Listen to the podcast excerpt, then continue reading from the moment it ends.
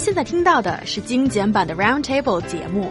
想收听并下载一小时完整节目，请关注我们的微信公众账号 EZFM Roundtable，然后发送关键词“完整版”获取下载方式，或者直接下载轻松调频 App。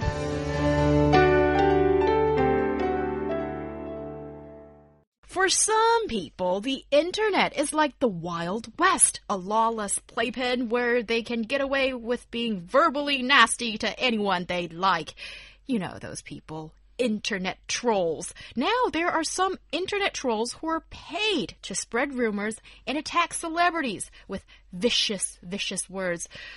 Yeah, so how does these internet trolls work? And recently, yeah, I heard some celebrities' egos have or reputation have been Mm-hmm. tarnished. Tell me more about this. Yeah, let's just see some examples of the celebrities. On October 28th, Ruby Lin, Lin Xinru's personal studio and agency released a long post mm, condemning netizens for spreading unfounded rumors and gossip about Ruby's personal life, including her marriage and pregnancy. Ruby is married to fellow actor Wallace Huo. Huo Jianhua.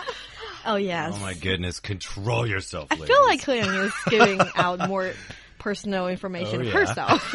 anyway, Well, when you see a pretty face like that. yeah, the pretty oh, face now belongs to Ruby Lane, I guess. So jealous of her, but I wish them well. Yeah, see, that is the healthy being a good attitude sport, of yeah. the fan.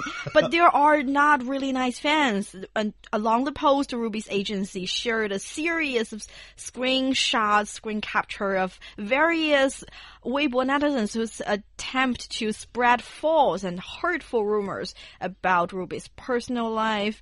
And such rumors included Ruby using her baby to bind Wallace into marriage, as well as malicious comments about their unborn child. And that is not cool at all. No way it's not cool. And you know what? Is anything sacred for some of these internet trolls that uh, scour the internet just to be jerks? I mean, this is a kid.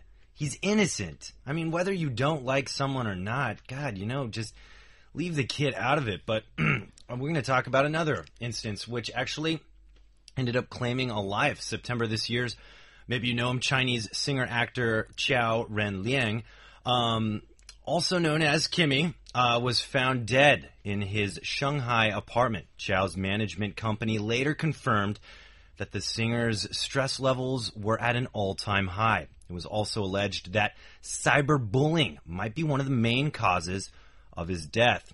I guess after the Tianjin blast on August 12th, 2015, Qiao posted a message on his blog saying no more firefighters need to rush to the site. But some people misinterpreted his message and accused him of being indifferent to the sacrifice of these brave firefighters who died um, trying to control the blaze. Anyways, the humiliation and the threat messages that kind of flooded his blog really affected him, and uh, I, you know, ultimately probably led to what happened to him, his downfall. You know, and I just think it's so. It's two wrongs don't make a right. It's it's just ugly. It's claiming lives. What do you get out of it for doing it? It's there's nothing redeeming about this kind of speech. Yes, it's pretty nasty stuff that's been uh, said about these people, but allow me to be a little bit callous here. Isn't it sort of a price that you need to pay as a celebrity these days? That is, in the old days, maybe, um, well, remember the golden era of Hollywood, there weren't really even tabloids, and then there were tabloids, and there were constantly eyes from the outside world, paparazzi looking, dissecting at your life, and sometimes starting rumors and all kinds of things, and it's pretty, pretty bad. And now it's the 21st century with the prevalence of the internet. This is a byproduct, and it happens. But at the same time, Young, this doesn't just happen with celebrities. Cyberbullying has led to teenagers killing themselves because people have, when they posted something, called them fat, and people just ran around and made a meme of it, or just humiliated people, even just on a local level in their schools, and that has led to their death. This is hate speech. And when you allow hate speech to just continue, because there's nothing redeeming or nice about it. And and in which case, you know, this was a human being.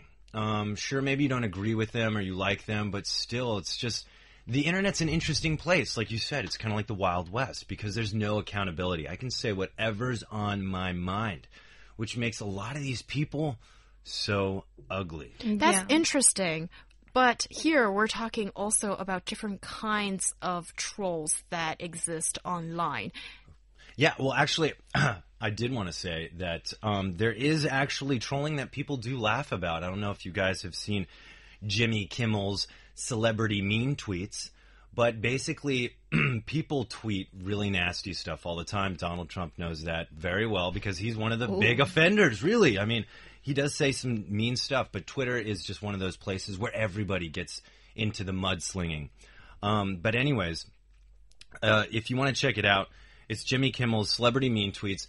But they read tweets that basically people say uh, about an actor. The actor reads the tweet written about them, but it's mean, hateful stuff.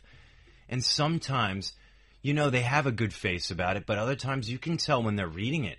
And it's that shock value. People laugh at it, but at the same time, it's like you get to see that you're really bullying someone. Like you've affected them. That struck a chord. And anybody who sees that and and then feels okay about it, I feel like that's a problem. Yeah, and also actually, um, when it comes to celebrity being bullied, and they are seeing all these trolls on their Weibo comments area, but actually they're different. There are different types of trolls, and the most common ones I feel like are the amateur trolls, or we can call them 键盘侠. I don't know. Maybe Keyboard Hero is is a kind of famous m music game for um, Ryan, but um, when we say 键盘侠, they're actually the kind of person that attack people online at will without taking any responsibility, and they just say mean stuff. They abuse, annoy, or sometimes threaten other people on the internet, and I feel like they are just being um, they say whatever they're thinking without even think about if it's true or think about other people's feelings. And um, they feel like heroes because they they do this at a kind of mindset that they're doing the right thing. They're being um, they're held something justice, kind of like that. For example, if some star posts a photo of himself eating noodle on social media right after another star, whom we have to say maybe he doesn't really personally know, died, the keyboard heroes will comment under the post saying, someone has died and you, you're also an actor and you're posting your stupid little life. You're a monster. And they feel like they're doing the right things. And that is the kind of mindset that we can, I don't think we can accept. Who doesn't eat noodles though? I mean, like they're delicious. Um, I mean, that's very sad that that person died, but still, who doesn't eat noodles? And also, I think uh, a lot of people are probably these amateur trolls, if, Yeah. uh, judging by what uh, the definition uh, New Holland has provided us with. Because recently, well, I do read the gossip column sometimes, so I'll share with you a little bit here. Well, uh, two uh famous Chinese celebrities, Yang Mi and her husband Liu Oh. Kaiwei, right? Recently, Yeah, they're caught in this huge gossip uh blizzard, and there is supposedly another uh, and other woman in their relationship. But recently, the so-called other woman has made a public announcement, and there's no like uh, evidence showing that she has actually um, intruded t- uh, into that marriage of those two famous people. But there's gonna be legions of people, of these amateur trolls, keyboard heroes, whatever, self-proclaimed keyboard heroes that are the defaming the other woman. And then you have no, I, I think often these trolls don't even care about whether their commenting is real or not. The mm-hmm.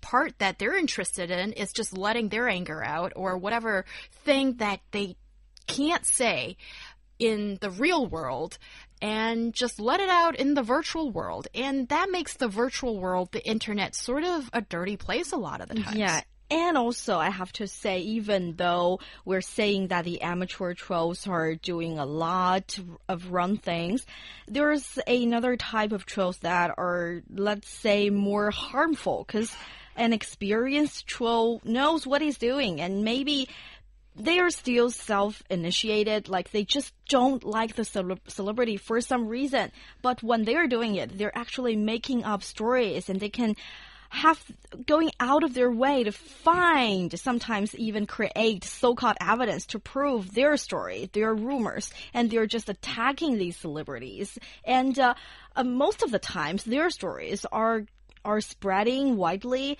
and people are using the created rumors as so-called evidence. That's when the keyboard heroes jump out and saying, see, there are evidence that they're doing the wrong thing. I'm right. I'm, um, I'm a hero of justice. And I feel like the slightly professional or experienced trollers, uh, trolls are kind of more harmful.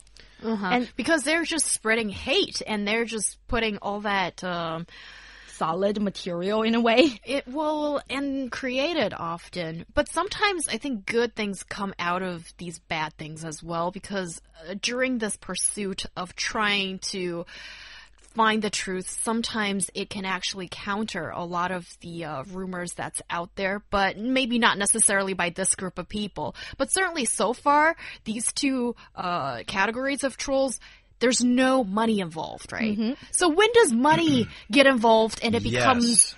really bad? Yes, we have professional trolls. Trolls in this category are mostly, you know, paid and they're hired by stars. In fact, uh, according to an inside D-list celebrity who laid the groundwork on this kind of breakthrough knowledge, was um, saying that almost all A-list stars in China have their own army of trolls.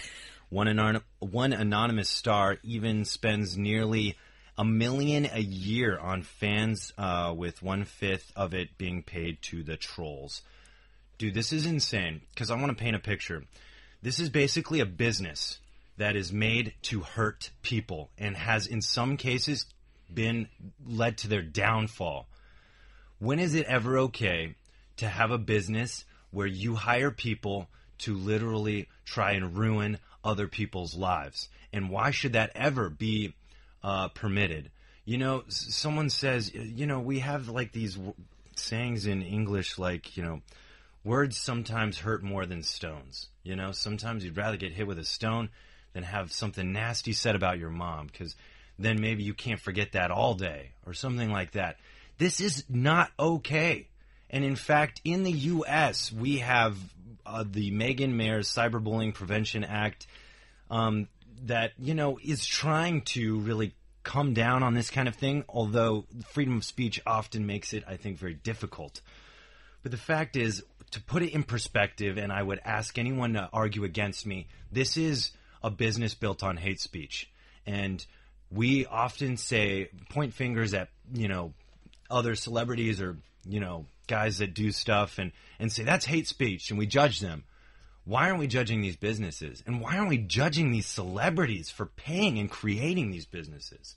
Yeah, I think that's that is certainly what is going on in these dark corners of the internet. And sometimes I do feel maybe there should be a little bit more policing in a way, but that is such a slippery slope. And I understand that's also why that in the US as well, even with the uh, legislation in place, but there's difficulties in really fencing it up and making uh, real implementations of some of these legislations. Yeah, you know, I think I really like um, the actor from Downton Abbey. Uh, her name's Lily James. She plays Lady Rose MacClare in the series. Um, and she said basically, you know, she got some abuse, and that's all you can call it is abuse that was received online on Twitter. And what she said, and I liked it, and I think we can take away from this is I was surprised people had an opinion about me like this. Um, but now I don't want to engage with that stuff. I think people do this out of their own self loathing, their own depression, their own bitterness. They're just maybe really bad people that want to see other people hurt and they like that and they feel something from it. Um, but that being said, don't engage these people. Never engage these people because then you validate them. That's what I think. Yeah, and I I do actually have a question about um, the the anonym, anonymity in on the internet. What do you guys think? Do you think we should actually um, register out of our real identity and names just so we take responsibility? I don't think I don't think it's a possibility. Um, as much so much now, people always find different ways to get around and make themselves anonymous on the internet. It's the Wild West, as Young said. Yes, um, with a lot of possibilities, good or bad. We'll need to maybe let time be a, uh, The judge. yes of it.